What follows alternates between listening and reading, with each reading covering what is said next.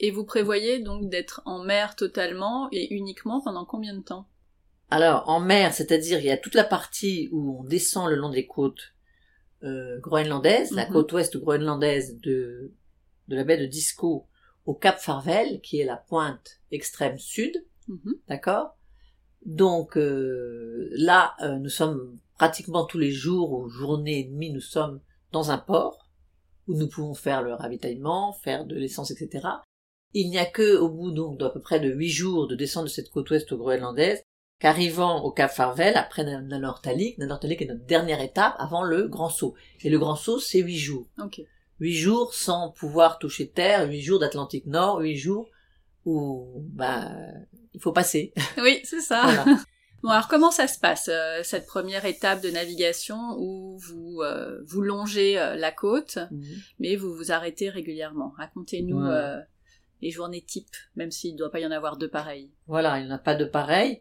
Mais néanmoins, euh, donc il y a d'abord un énorme contraste entre la de Disco, donc euh, avec le, le classement du, du, du glacier patrimoine de l'humanité, qui est protégé par cette île, qui est l'île de Disco justement, et où la mer est totalement calme, euh, nous n'avons pas eu de tempête, c'était ensoleillé, etc. C'était assez paradisiaque avec des glaces, avec des icebergs qui glissaient. Donc le départ de cet endroit-là, euh, on n'avait pas véritablement une idée de ce que ce qu'était la mer groenlandaise.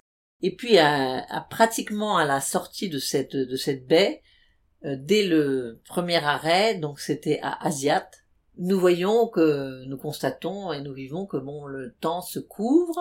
Ah. Il y a beaucoup plus de brouillard, euh, les lumières sont sont pas du bleu de bleu dur de la mer et bleu du ciel avec des, des...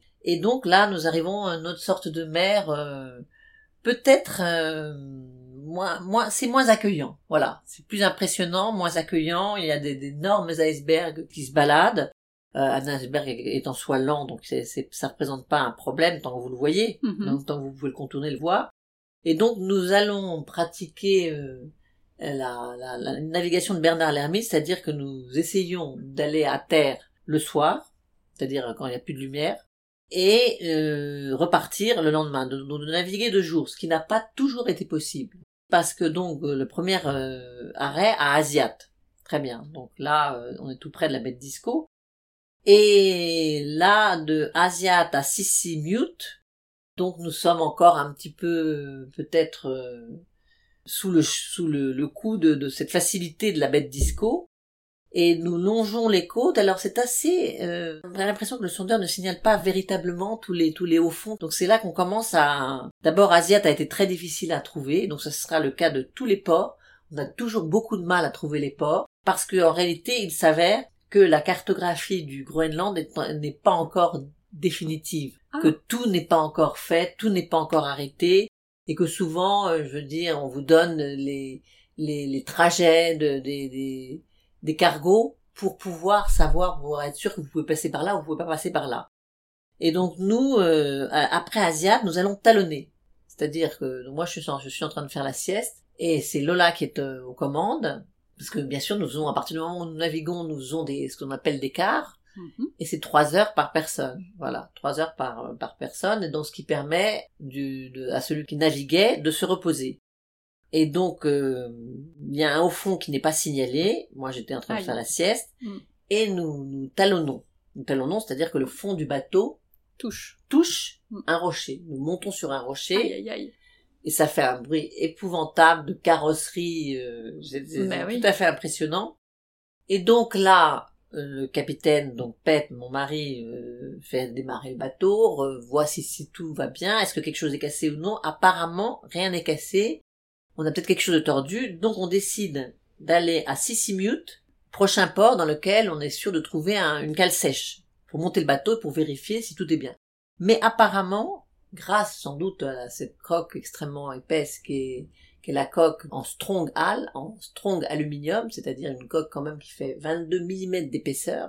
C'est très rassurant et je remercie cette coque qui m'a toujours donné le sen- sentiment de protection. J'étais vraiment sûre de ma coque.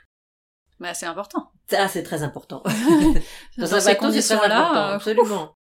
Donc là, à ce moment-là, euh, une fois qu'on a tal- talonné à la sortie d'Asia, c'était une fin de journée. l'envie qu'on avait et la nécessité qu'on avait absolument, c'était de s'éloigner de cette côte euh, qui avait quand même des, des, des, hauts fonds et, et, tout cela nous a été confirmé. Je veux dire, il y a beaucoup de hauts fonds non signalés. Il y a des, des, des nappes d'algues, d'énormes algues des dérivantes, qui des algues qui font bien 15, euh, 20 mètres de long, qui peuvent occulter complètement le travail du, du sondeur qui voudrait savoir ce qu'il y a en dessous. Donc c'est une navigation, finalement, on commence à se, rendre compte du fait que la, la, navigation est difficile. Donc la première chose, après avoir talonné, après avoir constaté qu'il n'y avait pas de problème, que le bateau fonctionnait, on a voulu s'éloigner au possible de la côte. Et eh oui. Ça c'est, c'est, voilà. Donc une fois éloigné de la côte, on ne pouvait euh, atteindre Sissimute que en naviguant toute la nuit.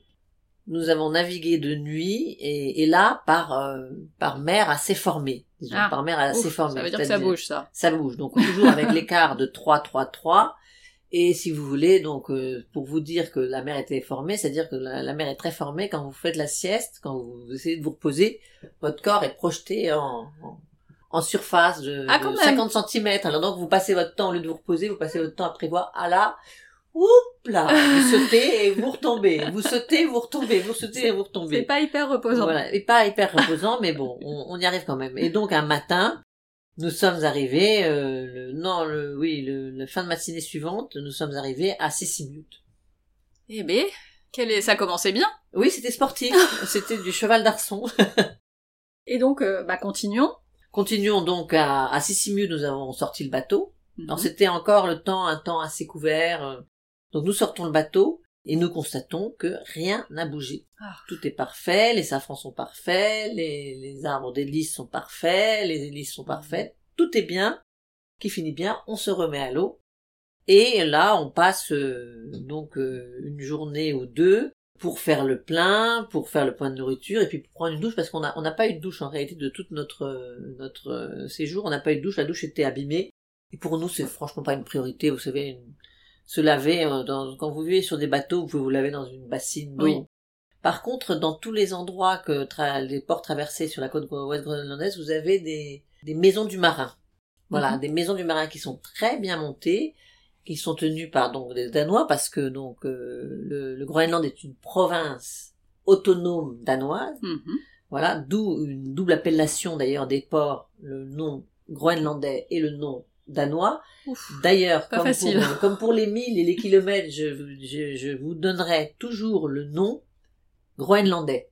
Voilà. qui est maintenant le nom le, que, que les gens connaissent maintenant. Euh, le temps ayant passé, la, la province étant de plus en plus autonome. Voilà.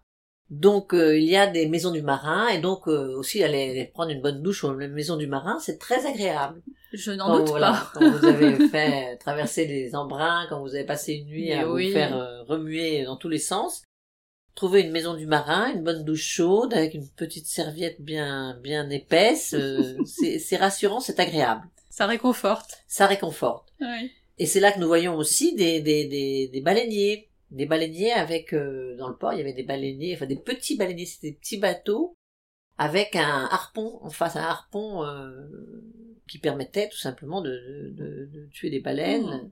parce que euh, au Groenland vous avez les Groenlandais ont le droit ont un, quota pour pêcher la baleine pour tuer des baleines et les, les consommer aussi un quota de baleines la baleine de mink voilà et donc dans les, les choses à remarquer aussi Imaginez-vous que au Groenland, vous le, le, réseau routier est quasi inexistant puisqu'il fait à peu près 300 kilomètres. Tout le réseau routier dans cette euh, plus grande île de l'hémisphère nord. Ah oui. Ben oui, parce qu'en réalité c'est l'inland sea, c'est-à-dire tout est recouvert de glace. Oui. Là, je parle de la, la, ce qui est de la terre, c'est vraiment la côte. Oui, oui. Et en, en été, peut-être que vous pouvez aller peut-être d'un endroit à l'autre, mais en hiver, impossible. Donc en mhm. réalité, euh, on va d'un endroit à l'autre au Groenland par la mer. Eh oui. Par la mer. Et nos seuls compagnons de route, c'était les, les, bateaux de, de, Royal Greenland qui allaient d'un endroit à l'autre. Donc les gens se déplacent néanmoins euh, dans un, au sein d'une ville même, d'un port, par exemple à Sissimut, à Asiat, dans tous les ports où nous avons été, les gens, euh, les Groenlandais affectionnent les grosses voitures, très ah hautes sur roues, et ils les affectionnent pour aller de, de, leur maison au supermarché, parce qu'en réalité, très rapidement, ils sortent de leur, euh, de leur, de leur ville, de leur port, et, c'est fini, ça s'arrête. Mm, mm. Il n'y a plus de route. Oui, bah oui. Donc voilà, c'était c'était un, un, élément, les bateaux avec le avec le harpon automatique devant, euh, et puis les, les Groenlandais avec leurs énormes voitures, les, des humeurs, des voitures très très hautes sur roues, qui montent et qui descendent par les, les rues de, des, des ports. C'est assez étonnant.